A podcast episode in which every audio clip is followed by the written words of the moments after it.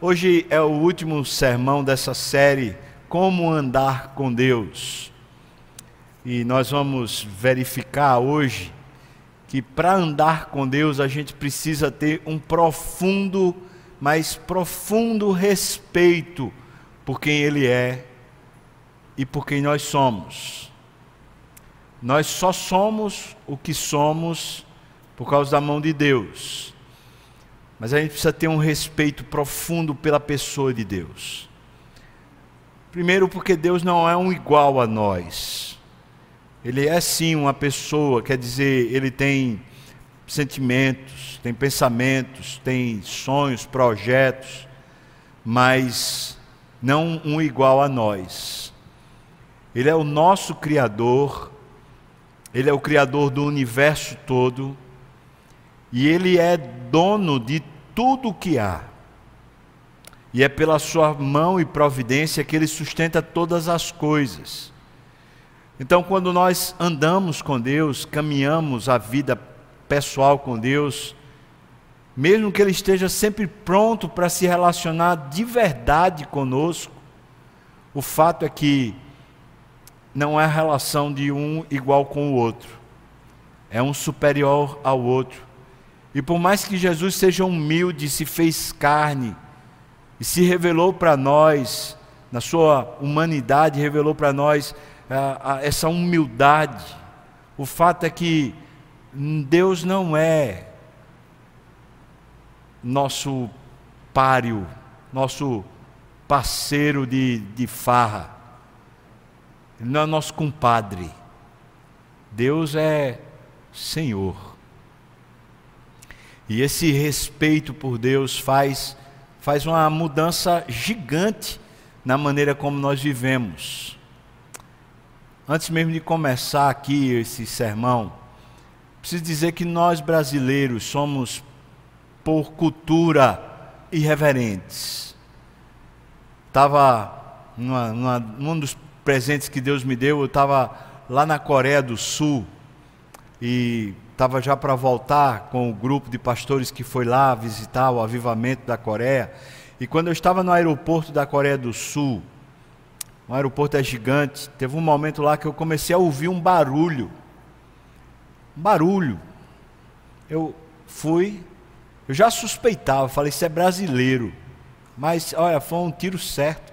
Eu cheguei lá, aquele grupo de brasileiros, eles estavam tocando um pandeiro, estavam tocando lá um, um samba, e eles estavam na maior algazarra. Eu não sei se estavam bêbados ou não, isso aí eu não, não consegui verificar, mas é, era distinto, era distinto de todos os demais. O brasileiro é alegre, brasileiro é, é gente muito boa, mas ele tem esse quê de irreverência. E esse traço da nossa cultura faz com que a gente não respeite autoridades, a gente não respeite leis, a gente não respeite quem de fato está sobre a responsabilidade de nos guiar. E isso vale para o pai, para a mãe, isso vale para o, o guarda, o vigilante, o soldado, isso vale para o professor, para o mestre, isso vale para, o prefeito, para o governador, para o presidente, isso vale para o pastor, para o padre, para seja lá quem for, ou seja, qualquer pessoa que é colocada nessa posição de autoridade sobre nós, parece que está no nosso coração esse desrespeito, esse, esse agravo. E a gente acha que isso é bonito, estou falando nós brasileiros. Ah, é porque eu tenho a minha própria cabeça. É não. É porque a gente não aprendeu o princípio da sabedoria. Quero começar esse sermão falando dois textos de Provérbios. Porque respeito é sabedoria. Temor, a palavra que é usada na Bíblia como temor é profundo respeito. Diz assim Provérbios 9 e 10. O temor do Senhor, ou seja, esse respeito profundo pelo Senhor, é o princípio da sabedoria e o conhecimento do santo, conhecer a Deus, é prudência. Provérbios 1, dos versículos 5 a 7, veja o que ele diz: Ouça o sábio e cresça em prudência, e o instruído adquira habilidade para entender provérbios, parábolas, as palavras e enigmas dos sábios. Ou seja, você quer ser realmente sábio, quer andar de verdade com Deus, então aprenda a respeitar profundamente a autoridade do Senhor. E a todos a quem ele investir de autoridade para estar sobre a sua vida, mesmo que seja um patrão injusto, mesmo que seja um governante, um prefeito, um presidente que é aos nossos olhos ímpio, a gente continua respeitando. Diz aqui o versículo 7 de Provérbios 1: O temor do Senhor é o princípio do saber, mas os loucos desprezam a sabedoria e o ensino. É isso. Esse, esse nosso jeito cultural é uma loucura. Não a felicidade, esse jeito legal que a gente tem, isso é massa.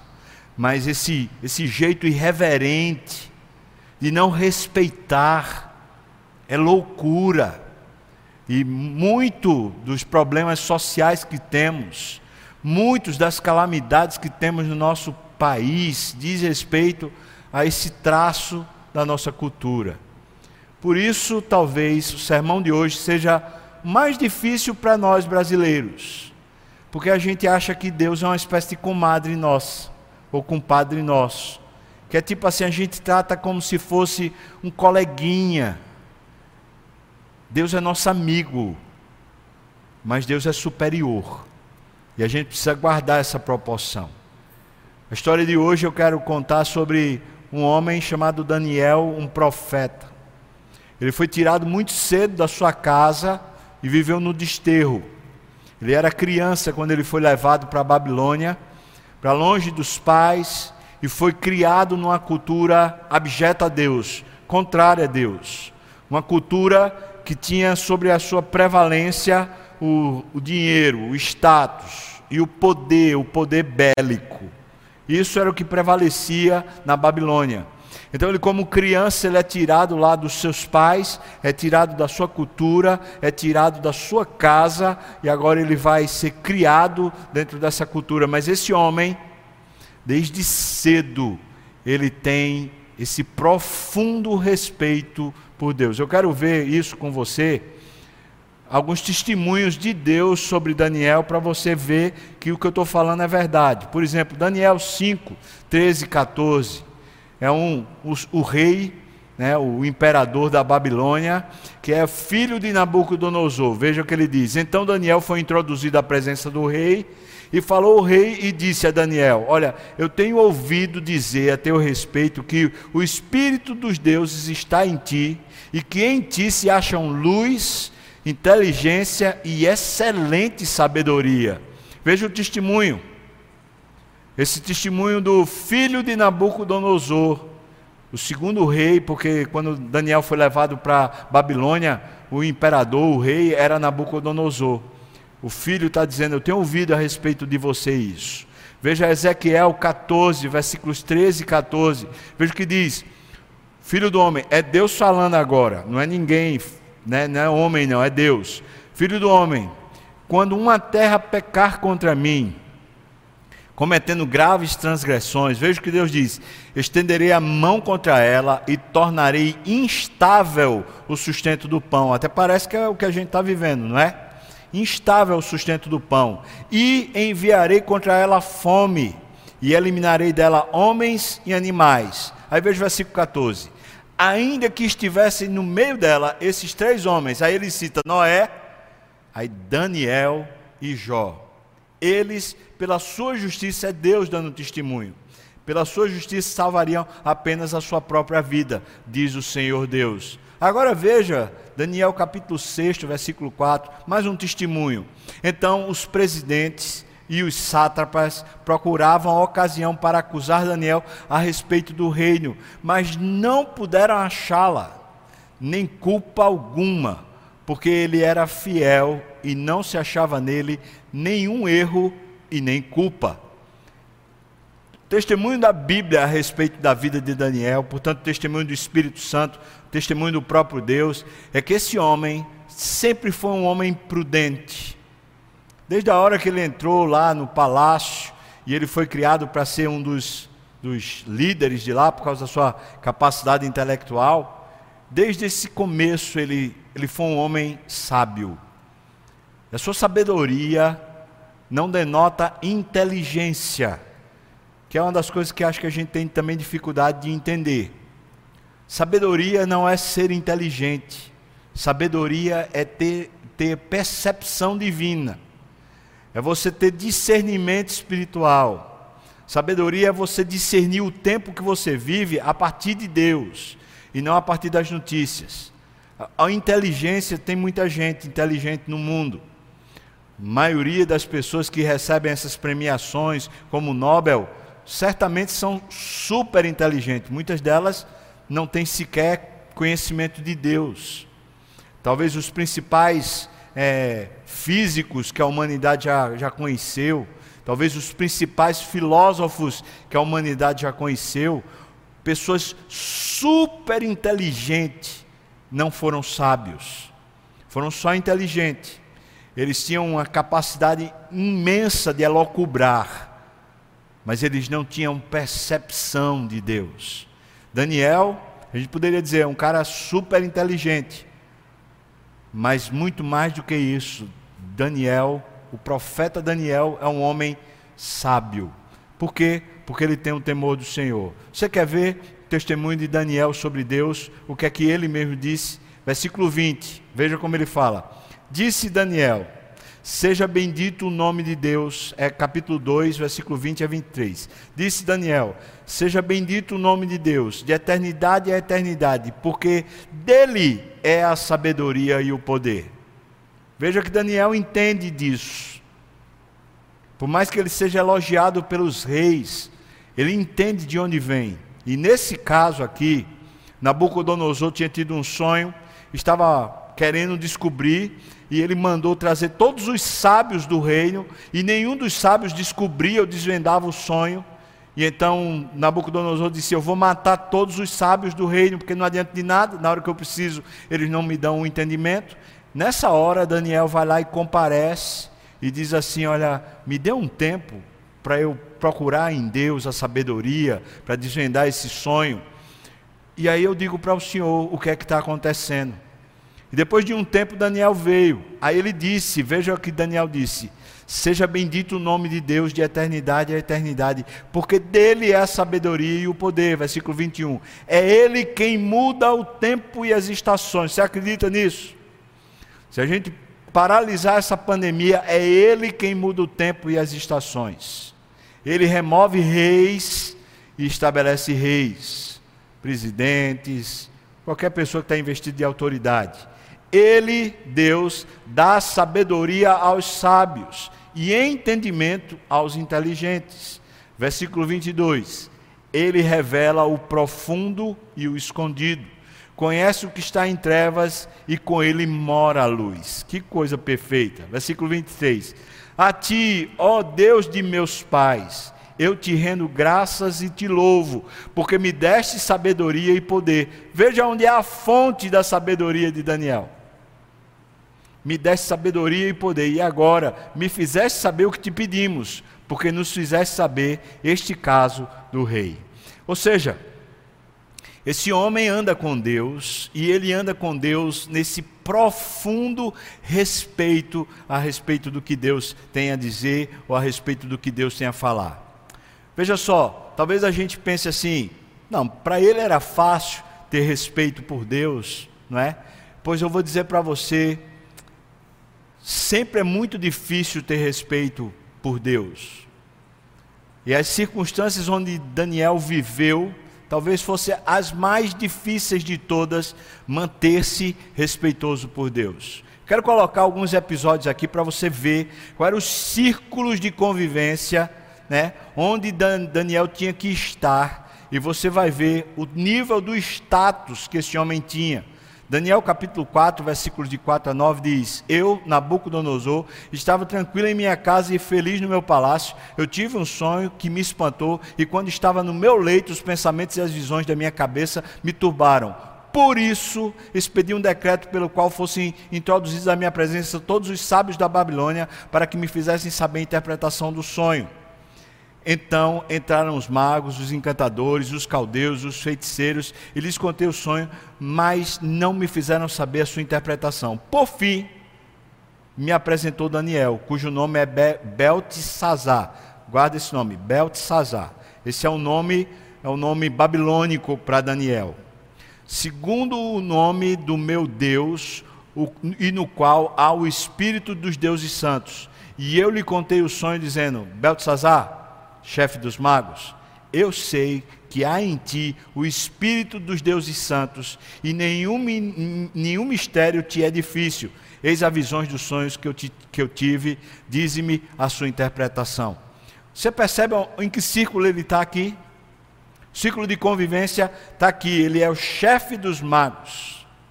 Ou seja, ele está num círculo dos homens de Babilônia, que eram os consultores do rei eram os entendidos do rei. Magos aqui, não pensa naqueles filmes que a gente assistiu. Magos aqui eram aquelas pessoas que faziam magia para descobrir o que deveria ou não deveria ser feito. Eram os conselheiros do, do rei. Ele está, imagina quanta vaidade havia nesse círculo. Quanto cada um queria prevalecer. Imagina a opressão espiritual que havia nesse grupo. As pessoas fazendo bruxaria, fazendo todo tipo de despacho, de encantamento, para poder tentar ter alguma percepção e falar alguma coisa para Deus ou para o rei. Agora veja Daniel, com esse status todo, o chefe desses encantadores todos, ele se permanece reverente ao Senhor. Quer ver outro, outro lugar? Daniel capítulo 5, versículo 18 a 22. Veja o que ele diz: Ó oh, rei, Deus, o Altíssimo, deu a Nabucodonosor, teu pai, o reino e grandeza, glória e majestade. Está falando com o filho de Nabucodonosor. Versículo 19. Por causa da grandeza que lhe deu, povos, nações e homens de todas as línguas temiam e temiam diante dele. Veja como Nabucodonosor era importante. Né? Está dizendo povos e nações, homens de todas as línguas, temiam e temiam diante dele matava ele a quem queria, e a quem ele queria ele deixava com vida. A quem ele queria exaltava, e a quem ele queria ele abatia. Esse era Nabucodonosor, a quem Daniel era o chefe dos magos. Veja só a autoridade desse homem. Versículo 20: Quando, porém, o seu coração se elevou, veja como esse homem vive no temor do Senhor no princípio da sabedoria. Quando, porém, o seu coração se elevou e o seu espírito se tornou soberbo e arrogante, foi derribado do seu trono real e passou dele a sua glória. Versículo 21. Ele foi expulso dentre os filhos dos homens, o seu coração foi feito semelhante ao dos animais, e a sua morada foi com os jumentos monteses. Deram-lhe a comer erva como aos bois, e do orvalho do céu foi molhado o seu corpo, até que conheceu que Deus, o Altíssimo, tem domínio sobre os reinos dos homens, a quem quer e a quem quer constitui sobre ele. Ou seja, o processo de Nabucodonosor de descoberta de Deus era o que Daniel já vivia. Versículo 22. Tu, Belsazar, não é Be Beltesazar, tá? Beltesazar é Daniel. Belsazar é o filho de Nabucodonosor. Tu, Belsazar, que és seu filho, não humilhaste o teu coração, ainda que saibas tudo isso. Meu Deus, o que é que esse cara está fazendo? Ele está na presença do rei, que tem poder para matar quem ele quiser. E ele está agora, ele está confrontando o rei. Ele está falando: Você sabe a história do seu pai. Seu pai, por causa da arrogância dele, ele terminou indo morar no, no campo, comendo lá como os jumentos comem. Você sabe o que aconteceu? Como é que você vai pelo mesmo caminho e está agora cheio de orgulho? Veja o status desse cara. Veja o nível desse cara. Pensa, irmão, como esse homem deve ter sofrido para ter uma conversa dessa. Pensando assim, se eu falar, minha cabeça vai rolar. Em todos os sentidos, né? Eu não vou só, só ser deposto do, do meu cargo, mas eu, eu vou morrer. Mas veja que ele tem alguém a quem ele respeita mais. E quem ele respeita mais? Deus. E é por causa de Deus que ele fala o que ele fala. E no tempo de Deus ele fala o que ele fala. Quero que você veja ainda mais Esse aqui, no capítulo 6 de Daniel, versículos de 1 a 3, aí a gente encontra como ele conseguiu crescer politicamente também. Veja o que diz. Pareceu bem a Dario, Dario já é Medopeça. Então, o reino de, de Babilônia caiu, mas Daniel não caiu junto com o reino. O novo rei, agora vem do Medopeça, o Dario, Está chamando Daniel, veja o que ele diz. Pareceu bem a Dario constituir sobre o reino a 120 sátrapas. Se você não entende, são governadores de região, de região que estivessem por todo o reino. E sobre eles, três presidentes sobre esses sátrapas, ou seja, sobre esses governadores, dos quais Daniel era um, era um dos presidentes. Então você veja o nível desse cara. Ele está no topo ele só não é o rei, é, é feito José do Egito. Ele está lá no topo, ele está entre os três, né? dos quais Daniel era, era um. Aos quais estes sátrapas dessem conta para que o rei não sofresse dano. Então, eles recebiam um relatório e eles estavam o tempo todo fiscalizando. Versículo 3: Então, o mesmo Daniel se distinguiu destes presidentes e sátrapas porque nele havia um espírito excelente e o rei pensava em estabelecê-lo sobre todo o reino. Ou seja, ele está aqui entre os três, mas ele era tão excelente que agora ele ia ficar em cima dos três e sobre todos. É Daniel esse. Você está vendo o nível de status que ele vive? Você está vendo a esfera política, a, a esfera de religião, de opressão, de batalha espiritual. Esse homem tinha tudo para sucumbir. Mais uma vez eu quero contar a história. Perceba, ele é muito criança quando ele é tirado da casa de seus pais. Ele vai embora para esse lugar encantador, inebriante, a maior potência mundial maior de todos os tempos. Naquela época ali não havia nada igual, nada que fosse comparado. Os jardins suspensos da Babilônia, a beleza arquitetônica, as ruas, a beleza, a pujança, a riqueza. E o poder que esse homem tem, o status que ele recebe, cada vez ele cresce mais, cresce mais, cresce mais. Veja que esse homem tinha tudo para ser um, uma pessoa arrogante, autoconfiante, mas ele resolveu andar com Deus. Desde quando ele entrou na Babilônia, ele resolveu andar com Deus. E porque ele resolveu andar com Deus, ele tinha profundo respeito por Deus. Se você vai no capítulo 6, por exemplo, por causa disso que aconteceu aqui, que Dario queria colocá-lo em cima, ele foi condenado por um decreto lá, uma manobra, essas manobras políticas que acontecem. A gente sabe bem disso, que a gente é brasileiro, a gente acompanha esses negócios lá, né, em Brasília. Então, essas manobras fizeram um jeitinho para poder condenar Daniel a uma prisão. Sabe onde era a prisão? Era num calabouço, numa caverna onde havia leões para ele ser devorado. Ele foi posto lá, mas ele saiu ileso. Veja o que está lá no versículo 28. Daniel, pois, prosperou no reinado de Dario e no reinado de Ciro, peço, ou seja, depois que Dario morre, Ciro assume e ele continua. Daniel continua. Ou seja, esse homem cresce, cresce financeiramente, cresce no status, mas nunca isso foi o alvo da vida dele. Ele queria era honrar Deus. Sempre a intenção dele era Deus. Qual é a sua opinião? É por isso que a gente depois que sai do capítulo 6, no capítulo 7, capítulo 8, capítulo 9, sabe o que a gente vai encontrar no livro de Daniel? São revelações, visões. E ele narra na, no tipo de linguagem apocalíptica, igual, igual que a gente vai encontrar no Novo Testamento. Porque a linguagem apocalíptica nasceu aqui na Babilônia. E Daniel está escrevendo as suas visões. E as visões foi uma maneira dele buscar a Deus e dizer: Senhor Deus, me, me ajude a discernir o tempo.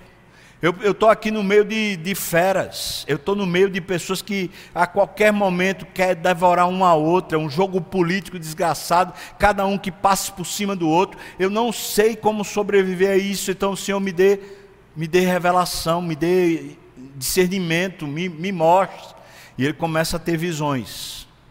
E quando ele começa a ter visões, ele muitas vezes fica parado, sem, sem conseguir reagir. O anjo que, que vem para ele levanta ele. Jejum muitas vezes, muitas vezes buscando discernimento através de Deus para a sua vida pessoal. Andar com Deus, irmão, é isso. Às vezes a pessoa pergunta assim, mas, mas como é isso? É assim, não tem mistério não. Você tem negócios para fazer, você tem, sei lá, responsabilidades para cumprir, tem responsabilidade como marido, tem responsabilidade como esposa, você tem responsabilidade como pai, como mãe, você tem responsabilidade como empregado ou como empregador, você tem responsabilidade como sendo é, alguém que trabalha no, no poder público. Meu Deus, entenda, irmão, irmã, por favor, entenda. Andar com Deus é justamente essa, essa vontade de ouvir a voz de Deus, discernir os próximos passos, discernir as ideias a partir de Deus, não a partir do cenário, não a partir de, de umas coisas ou outras que acontecem. Agora, por exemplo, no Brasil, houve uma, uma ruptura, todo mundo viu a ruptura que aconteceu lá no, né, no, no Poder Executivo. Então, de repente, o ministro sai, sai atirando, e aí aqueles que têm esse tipo de conduta entre um e outro fica assim: ah, não sei para que lado eu vou, eu não sei se eu vou para o lado do ex-ministro ou se eu fico do lado do presidente. Você não precisa escolher, você não precisa. Eu e você temos Deus. O que nós vamos fazer é buscar a Deus e dizer: Deus me dê sabedoria para enxergar todo esse cenário e com sabedoria eu me portar no meio desse cenário. A gente não tem, não, não precisa. A gente não tem que ver entre o certo e o errado. Ah, fulano está certo, Beltrano está errado, não sei o que é corrupto, não sei o que não é. Não, não tem nada disso. Essa polarização desgraçada é nas circunstâncias, é no coração do ímpio. Eu e você somos filhos de Deus, a gente vai procurar sabedoria em Deus. Deus, o que é que o Senhor está fazendo? Me revela. Me mostra qual é o cenário que o Senhor está propondo. E dentro da instrução da palavra a gente vai seguindo. Então, por exemplo, eu sei que isso que eu vou falar aqui é perturbador, especialmente para determinados grupos, mas se Deus tem mantido a liderança nacional sobre o presidente, eu e você continuamos sob a regência dele. Quer gostemos, quer não. Isso pouco importa, mas a gente precisa, porque a gente é crente, continuar honrando a quem estiver lá. Isso não é uma escolha, a não ser que a gente não queira respeitar a Deus e não a pessoa em si. Só estou mostrando como isso é prático. Isso não é uma coisa da gente ficar, ah meu Deus, como é que eu faço? É prático. Deus me ensine. Senhor, qual é a sua opinião sobre a, a postura do meu filho? Está errado, então me ajude a consertar. Senhor, como, como, como é que eu devo fazer para honrar ao Senhor no meu casamento? Como eu devo fazer, Senhor? Eu sou, eu sou esposa. Como é que eu faço esses princípios da palavra? Como é que eu faço para viver? Você que é marido, Senhor, está aqui os princípios da tua palavra, mas eu não entendo eles. Me ajude a desvendar isso para o meu coração. Me ajude, me guie para ser um bom marido. Veja que é prático, irmão. E a gente está usando aqui essa figura do Daniel, porque o Daniel tinha muitas lutas e vivia no cenário de constante tentação, sedução, mas veja, esse homem está o tempo todo submisso a Deus. E o testemunho dele foi Deus quem me deu sabedoria, foi Deus quem me deu qualidade, competência, foi Deus. E ele continua. Por isso, Daniel, capítulo 1, versículo 17 a 21, a gente entende como é que Daniel cresceu tanto. Veja o que é que diz lá. Ora, estes quatro jovens Deus deu o conhecimento e a inteligência em toda a cultura e sabedoria. Deus deu. Mas a Daniel deu inteligência de todas as visões e sonhos. Sabe aquela brincadeira de pilim-pim-pim? Deus deu para ele. Para os quatro, Deus deu inteligência de toda cultura e sabedoria. mas para Daniel ainda deu a capacidade de discernir visões e sonhos. Versículo 18: Vencido o tempo determinado pelo rei para que trouxesse os jovens né, até a presença, o chefe dos eunucos os trouxe à presença de Nabucodonosor. Versículo 19: Então o rei falou com eles, e entre todos não foram achados outros como Daniel, Ananias, Misael e Azarias. Quando eles entraram nesse palácio, eles disseram: Nós vamos honrar a Deus. E veja a diferença que faz. Um comprometimento sério com Deus. E aí ele diz assim: Por isso eles passaram a assistir diante de rei, ou seja, dar assistência na presença do rei. Versículo 20 em toda matéria de sabedoria e de inteligência sobre o que o rei lhes fez perguntas, os achou dez vezes mais doutos do que todos os magos e encantadores que havia em todo o seu reino. Era Deus instruindo esses homens. Versículo 21, Daniel continuou até o primeiro ano do rei Ciro, como a gente já viu. Ou seja, o período em que Daniel continuou, reinos foram, acabou-se um reinado, acabou-se outro reinado, mudou-se o um império, agora veio um imperador, depois veio outro imperador, e Daniel passa esse período todo simplesmente porque ele tem um único, um único conselheiro, um único que sabe, que conduz, que guia, e é Deus. E quando a gente chega no capítulo 9, é o ponto que eu queria ressaltar sobre esse discernimento do tempo como a gente discerne o tempo da nossa vida, como a gente discerne o que a gente deve fazer ou não deve fazer ao longo da nossa vida. Aqui a gente vê os princípios claros que Daniel segue. Capítulo 9, eu queria que você seguisse comigo. Diz aqui dos versículos 1 a 3. Veja, ele entendendo o momento que ele atravessa. No primeiro ano de Dario, filho de Assuero, da linhagem dos Medos, o qual foi constituído rei sobre o reino dos caldeus, ou seja, dos babilônicos, no primeiro ano do seu reinado, eu, Daniel, vê só, o que é que ele foi fazer? Eu entendi pelos livros. Aí você pensa, esse cara é estudioso pra caramba. Ele foi atrás de todas as ciências para saber tudo, e ele era estudioso. Mas veja, eu entendi pelos livros que o número de anos de que falara o Senhor profeta, ao profeta Jeremias, que haviam de durar as assolações de Jerusalém, era de 70 anos. Sabe o que, é que ele está pesquisando? É o que é que Deus está fazendo. E ele está procurando nos livros, que livros? Da Bíblia. Esse cara não tinha mais o que fazer? Tinha. Mas lá no capítulo 6 a gente descobre que por três vezes ao dia, Daniel parava o que tivesse fazendo para poder se curvar diante de Deus e orar. Ele sempre estava lendo as Escrituras, sabe por quê? Porque ele queria discernir o tempo. Ele precisava disso.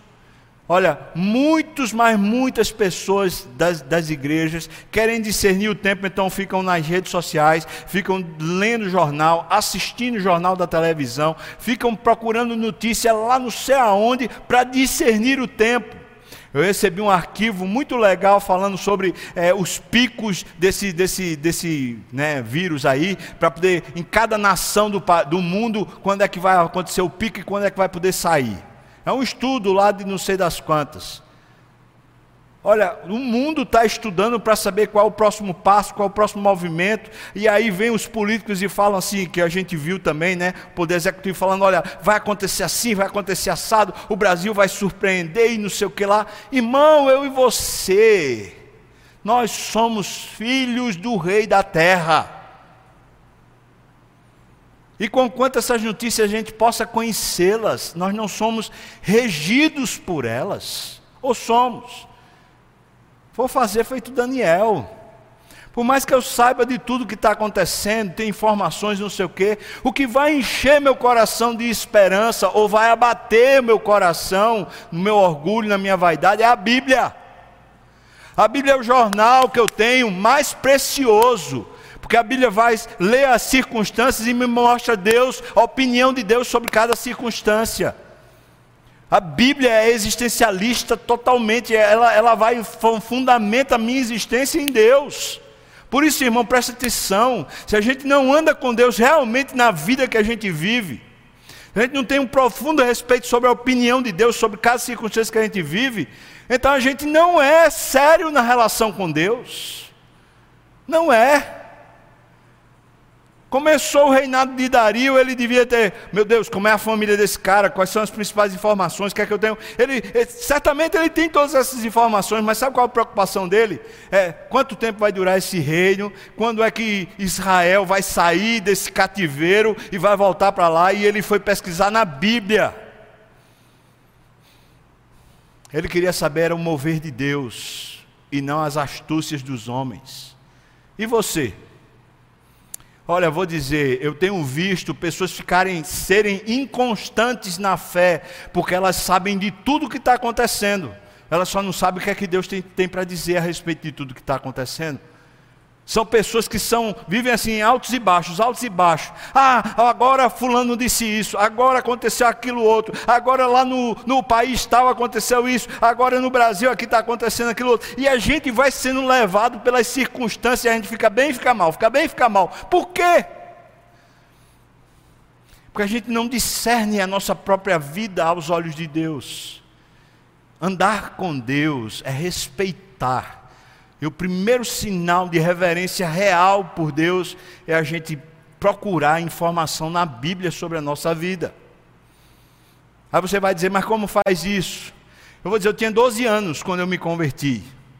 Eu não tinha teologia, eu não nasci no, num, num, num lar que fosse evangélico.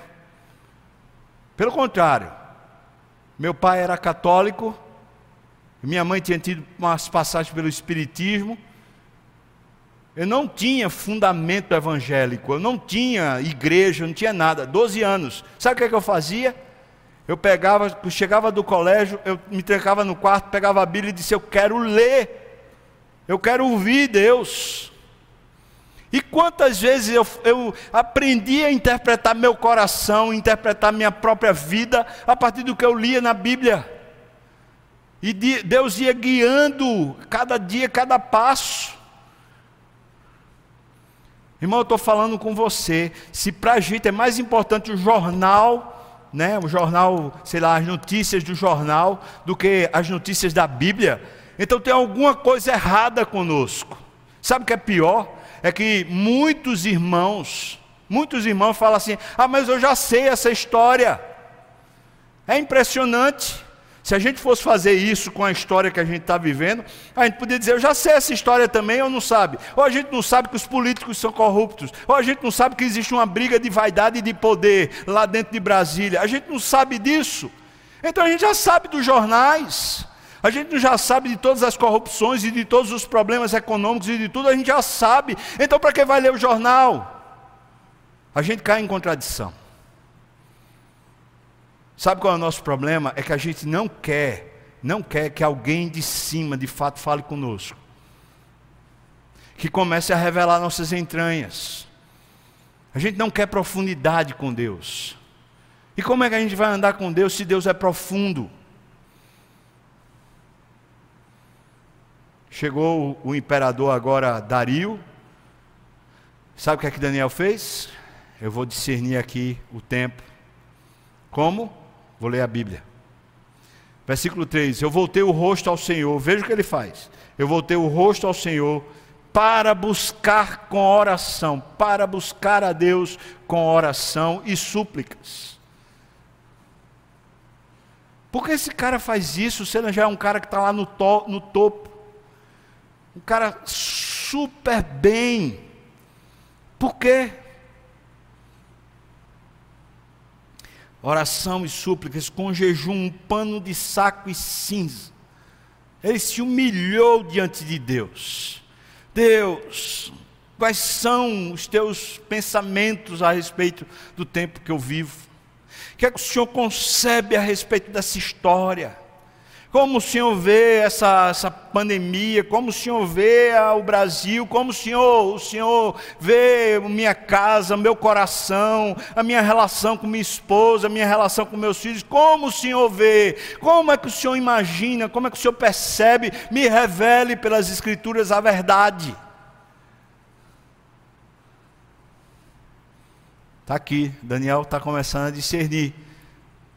Se a gente começa a discernir, Deus vai, vai pegar as coisinhas da gente, com certeza. Especialmente os falsos ídolos, né? E Daniel, esse cara que Deus disse lá no profeta Ezequiel: Olha, podia comparecer diante de mim Jó, podia aparecer, comparecer diante de mim Daniel. Daniel é contemporâneo desse negócio. Eles seriam salvos pela justiça deles, no meio do, do caos. Esse Daniel, veja o que ele diz, versículo 4: Eu orei ao Senhor meu Deus e confessei e disse: Ah, Senhor, Deus grande e temível, que guardas a aliança e a misericórdia. Você está vendo como ele respeita Deus? Que guardas a aliança e a misericórdia para com os que te amam e guardam os teus mandamentos. Então ele diz, versículo 5: Temos pecado e cometido iniquidades sinônimo. A gente não tem vivido para o Senhor, a gente tem vivido para a gente. E eu pergunto para você, irmão, você quer sair da, da pandemia para quê? Para viver para você de novo? Ou será que Deus deu um stop na nossa vida justamente para a gente descobrir que existe Deus, de verdade?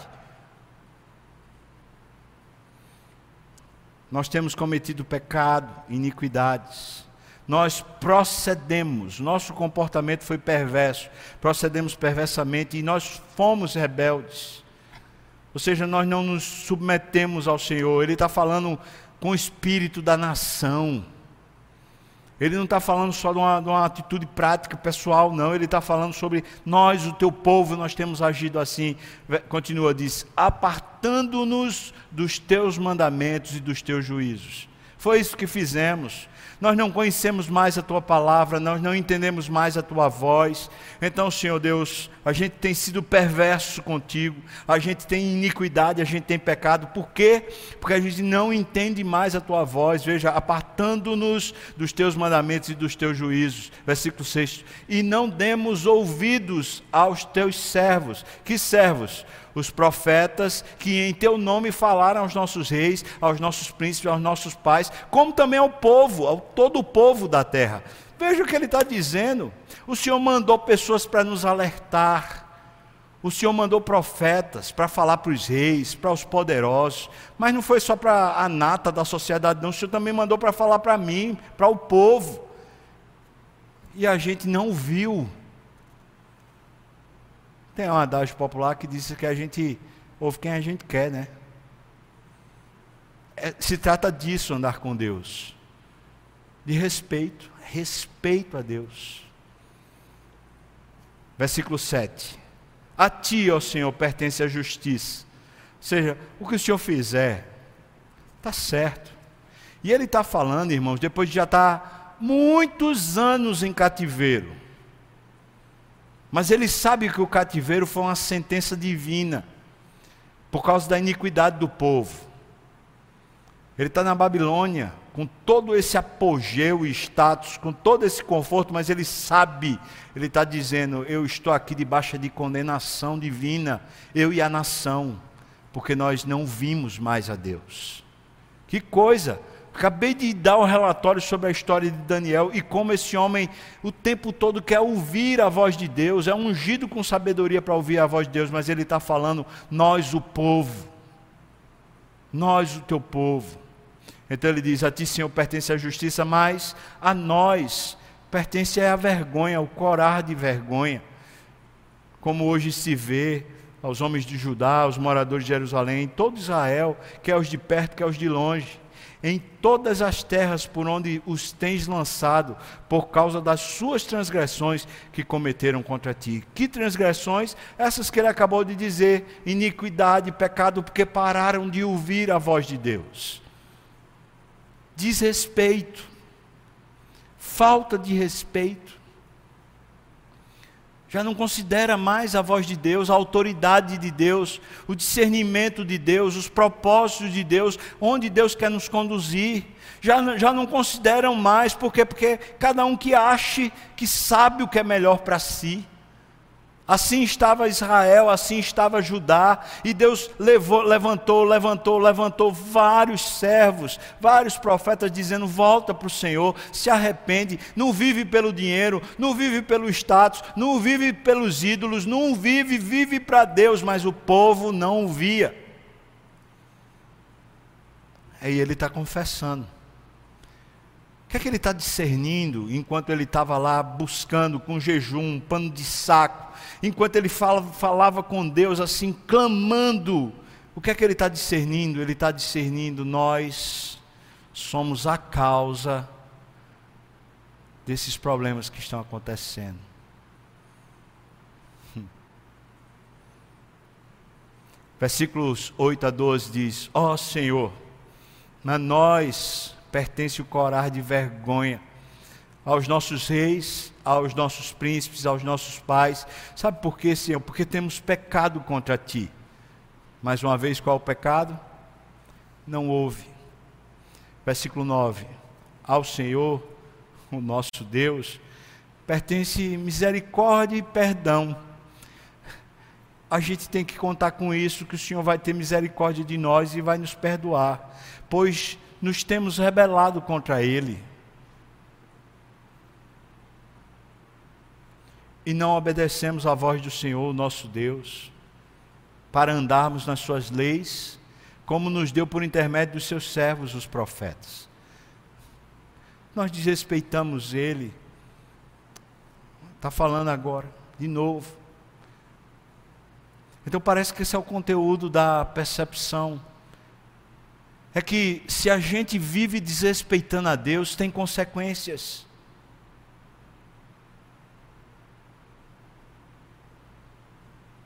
É por isso que o texto de Ezequiel lá, ele é tão precioso, porque se você ler, continuar lendo lá o texto todo de Ezequiel, você vai ver Deus o tempo todo dizendo: olha, se o meu povo agir desse jeito, sem me respeitar, então eu vou enviar praga, eu vou enviar peste, eu vou enviar fome, eu vou enviar exércitos inimigos contra ele. E aí Deus constantemente diz: Olha, e, e pode ser quem for que venha pedir para mim. Aí ele fala: ainda que venha Samuel, ainda que venha Jó, ainda venha, que venha Daniel, ainda que venha Noé, para mim pouco importa. Esses santos, eles vão se salvar eles, mas a terra vai sofrer a punição.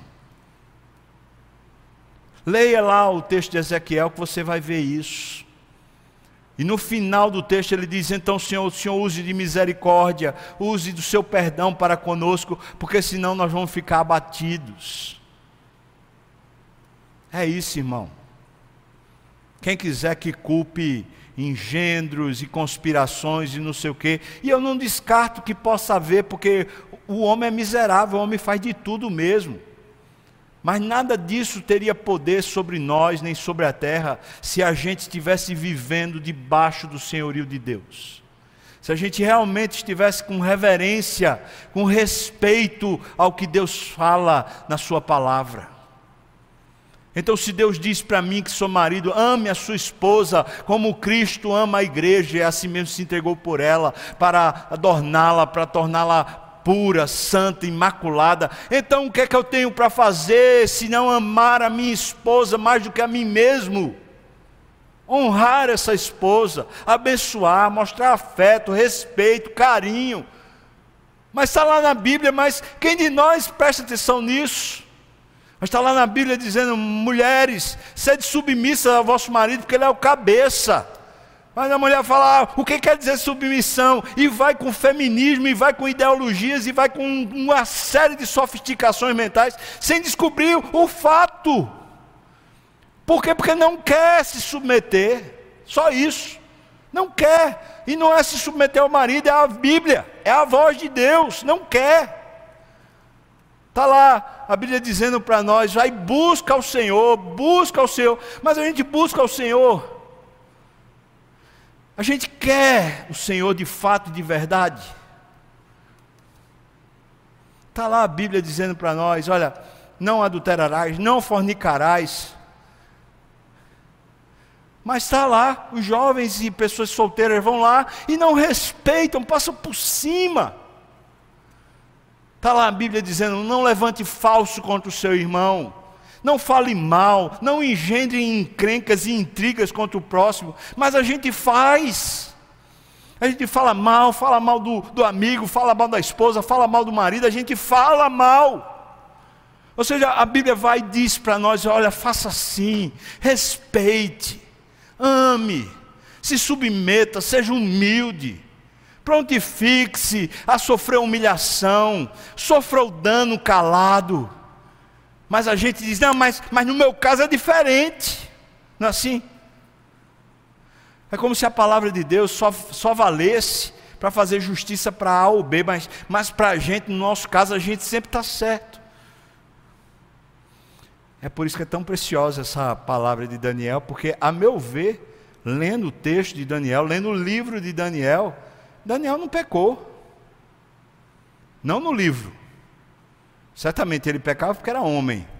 Mas no texto, no livro de Daniel, a gente não vê esse homem pecar uma vez. Pelo contrário, o tempo todo ele está submisso, submisso, mas quando ele olha para a sentença de Deus do cativeiro, as calamidades que aconteceram sobre o povo, a miséria que Israel estava vivendo nessa época, o povo plantava e não conseguia colher nada porque a terra estava inóspita.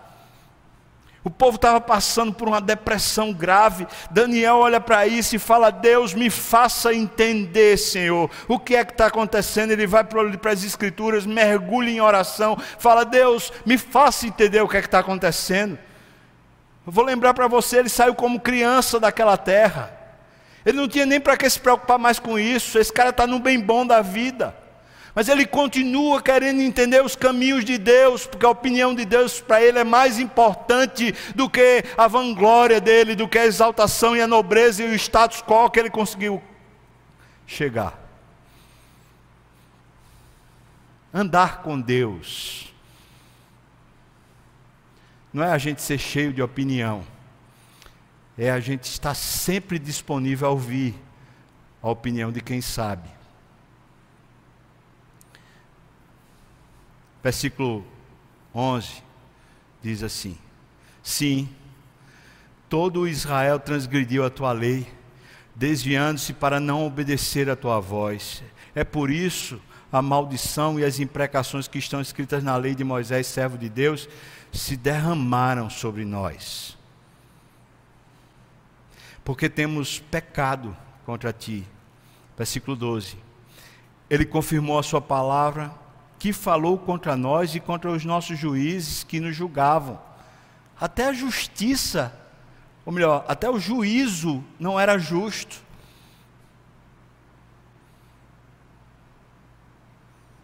Meu Deus, isso aqui é o jornal de, de hoje, eu acho que é o jornal de amanhã, ou não?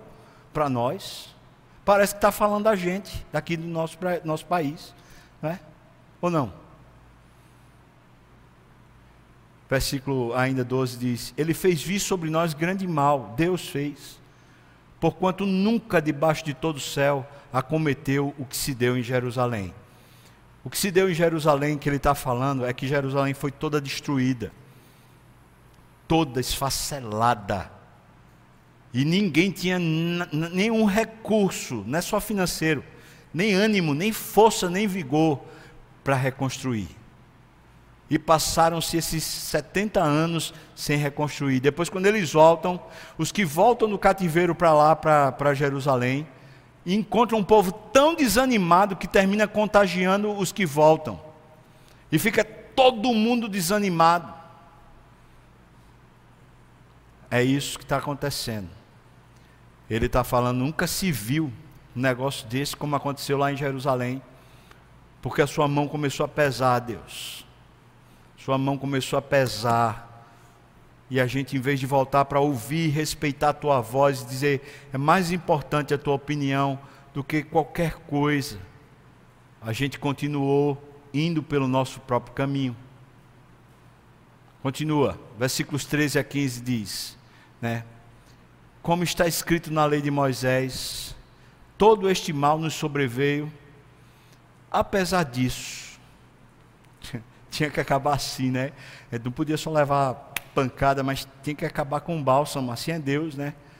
Apesar disso, nós não temos implorado o favor do Senhor, o nosso Deus para nos convertermos das nossas iniquidades e nos aplicarmos à tua verdade.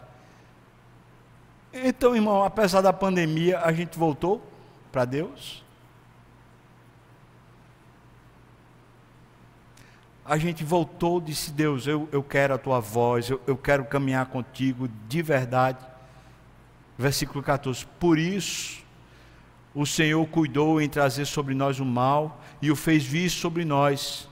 Pois justo é o Senhor, o nosso Deus, em todas as suas obras que faz, pois não obedecemos a sua voz. Então, o versículo 15 diz: Na verdade é o Senhor nosso Deus, que tiraste o teu povo da terra do Egito com mão poderosa, e a ti mesmo adquiriste renome, como hoje se vê, nós temos pecado e procedido perversamente. Agora começa uma nova história. Ele está falando, Senhor, o Senhor tem um nome a zelar.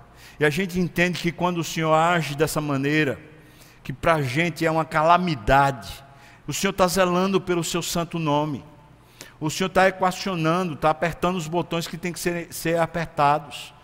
Então nós entendemos isso, Senhor, porque o Senhor tirou a gente lá do Egito, o Senhor fez com o seu braço forte um milagre tremendo e nos trouxe. E o Senhor adquiriu para o Senhor um renome, como hoje se vê, mas nós temos pecado, então tem misericórdia de nós. Versículo 16 ao 19: Ó Senhor, segundo todas as tuas justiças, aparte-se a tua ira e o teu furor da tua cidade de Jerusalém do teu santo monte, porquanto por causa dos nossos pecados e por causa das iniquidades de nossos pais se tornaram Jerusalém e o teu povo opróbrio de para todos os que estão em redor de nós. Ó Senhor, tire a sua mão de ira. Sabe, a gente pode pedir, Senhor, para a pandemia, dá um novo tempo para a gente. Mas para quê? Para a gente voltar de novo a servir mamon? Para a gente voltar de novo a ter uma agenda super lotada onde a gente não tem tempo para Deus? É isso, irmão? Fala a verdade para a gente viver esfafado, cansado, mas a gente nunca encontra a oportunidade para crescer na fé. É para isso que a gente quer voltar? O que ele está dizendo é isso: o Senhor tem um renome. E o Senhor cuidou do seu nome, e a gente entende isso. Então, agora, Senhor, segundo todas as tuas justiças, a parte, Senhor Deus, coloca de lado a sua ira, o seu furor, né? porque nós estamos passando vergonha agora, nós estamos passando desprezo, é isso que ele está falando aqui. Versículo 17: Agora, pois, ó nosso Deus, ouve a oração do teu servo e as suas súplicas, e sobre o teu santuário assolado, nós, a igreja, faze resplandecer o rosto por amor do Senhor. Senhor, por causa do teu nome agora, e já que nós, igreja do Senhor, representamos o teu nome na terra, então, Senhor Deus, por favor, nos requalifique, nos reposicione. Versículo 18: Inclina, ó Deus, os ouvidos e ouve. Abre os olhos e olha para a nossa desolação e para a cidade que é chamada pelo teu nome, porque não lançamos as nossas súplicas perante a tua face, fiados em nossas justiças, mas em tuas muitas misericórdias. Então, quando ele começou lá atrás a falar sobre o renome de Deus, ele estava querendo chegar a esse ponto, falando assim: Senhor, o Senhor foi justo e está sendo justo no que o Senhor está fazendo. Agora, uma coisa a gente está te pedindo, por causa do seu nome, não porque a gente mereça, Senhor Deus, reverta esse quadro. E olha, irmão, quando fala de reverter quadro, não é só mudar as circunstâncias, mas é mudar o nosso coração. Amém? É mudar o nosso coração, o endereço do nosso coração. Mudar a maneira como a gente está vivendo, se a gente tem vivido apenas para a gente vivido para o nosso próprio umbigo, para o nosso próprio ventre, para nos satisfazermos, para o nosso status, para ganharmos dinheiro, para sermos isso, para sermos sei lá o quê. Se é isso, então agora, Deus, por causa do seu nome, muda isso. Versículo 19: Ó Senhor, ouve, ó Senhor, perdoa, ó Senhor, atende-nos e age, não te retardes. Amém? Isso é um homem que anda com Deus. Leva muito a sério a opinião de Deus, os decretos de Deus, a palavra de Deus, os caminhos de Deus. Leva muito a sério, não está barganhando nada, está dizendo, Senhor, nós é que somos moleque, nós é que somos rebeldes. O Senhor tem razão, mas o Senhor colocou o seu nome sobre mim. Então eu peço que o Senhor me reposicione tanto nas circunstâncias, porque as circunstâncias serão revertidas, mas também no meu coração, para que o meu coração busque a tua glória, Senhor. Respeitar o Senhor e não simplesmente querer usar o Senhor. Ó Senhor, ouve, ó Senhor, perdoa, ó Senhor, atende-nos e age, não te retardes. E então ele diz que eu acho que é uma chave mágica. Por amor de ti mesmo, ó Deus meu porque a tua cidade e o teu povo, nós, povo de Deus, porque a tua cidade e o teu povo são chamados pelo teu nome, Senhor. Ou seja, Senhor Deus, é por respeito a ti mesmo que o Senhor pode e por misericórdia faça nos requalifique. Por amor de ti mesmo.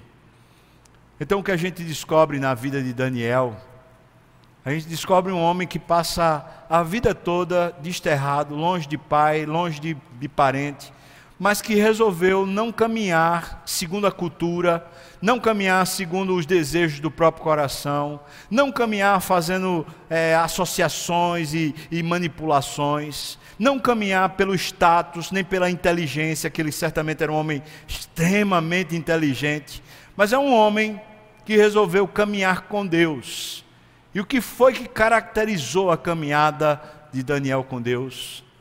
Foi esse profundo respeito pela, pela pessoa de Deus. Que Deus falasse.